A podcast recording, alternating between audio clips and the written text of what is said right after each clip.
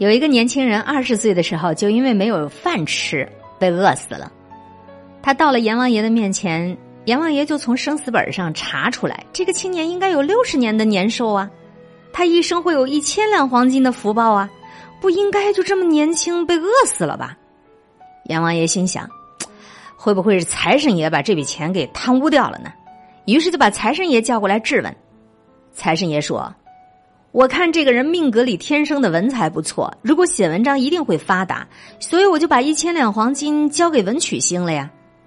阎王爷就把文曲星叫过来问，文曲星说：“这个人虽然有文采，但是他生性好动，恐怕不能在文章上发达。我看他武略也不错，如果走武行会比较有前途，我就把一千两黄金交给武曲星了。”阎王爷再把武曲星叫过来问。吴曲星说：“这个人虽然文采武略都不错，却非常懒惰。我怕不论是从文从武，都不容易送他一千两黄金。我只好把黄金交给土地公公了。”阎王爷再把土地公公叫来，土地公公说：“这个人实在太懒了，我怕他拿不到黄金，所以就把这一千两黄金埋在他父亲从前耕种的田地。从家门口出来，如果挖一锄头，就挖到黄金了。”可惜他的父亲死后，他从来没有挖过一锄头，就那样活活给饿死了。最后，阎王爷判了这个人活该，把一千两黄金收交库里了。这是一个民间的流行的故事啊，里面含有非常深刻的寓意。说你这个人拥有再大的福报，再多的文采武略，如果你不肯踏踏实实、勤勤恳恳的生活，都是没用的。同时还有另外一个寓意，就是对于肯去实践的人，每一步、每一锄头都价值一千两黄金。可如果你不去实践，就是埋在最近之地儿的黄金，你也看不到的。其实这是再简单不过的道理了。从前农业社会的人很容易体会到，唯有实践才是唯一的真理。田里的作物是通过不断耕耘实践，才一点一滴长成的。空想或者理论，不管有多好，都无助于一粒米的成长。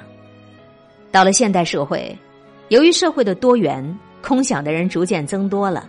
大家总是希望有什么空闲可以不劳而获，或者有什么方法可以一步登天。那些老老实实工作的人，反而被看成是傻瓜，只好继续安贫乐道了。我认识许许多多社会当中老老实实在过日子的人。他们既不知道股票怎么去炒，也不懂得投资闲置资产。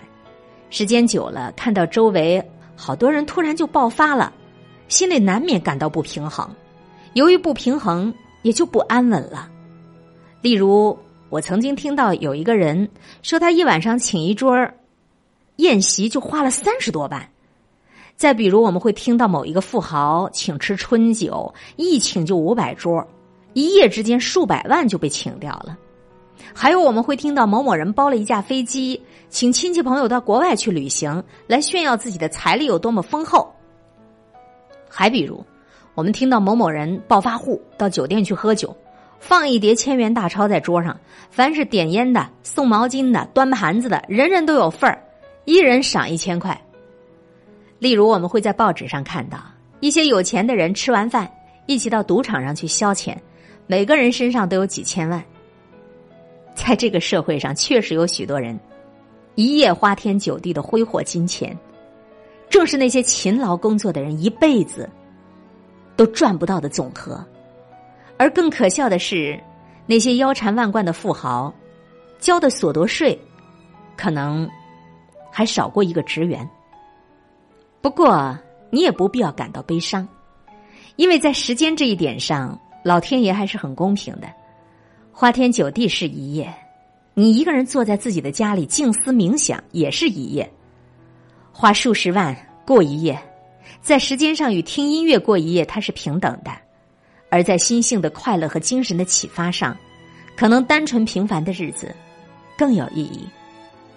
这绝对不是吃不到葡萄就说葡萄酸，是生命感受丰盈的，不是你欲望的扩张。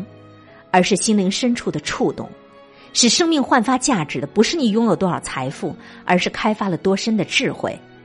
使人生充满意义的，不是对于某一个目标的奔赴，而是每一步你都能得到心安与落实。有钱当然是很好的，有心比有钱更好；有黄金当然是很好的，有情感、有光芒比有黄金更好；有钻石当然是很好的。可生命中你拥有真实的爱，比有钻石更好。重如千两的黄金，是在生活的每一步里展现的，在眼前的每一步，如果没有丰盈的心，没有细腻的情感、真实的爱，那么你便是拥有再多的黄金，也会成为你生命沉重的背负。除了眼前这一步，当下这一念，过去的繁华若梦，未来的渺如云烟，都是那样的虚妄而不可把握的呀。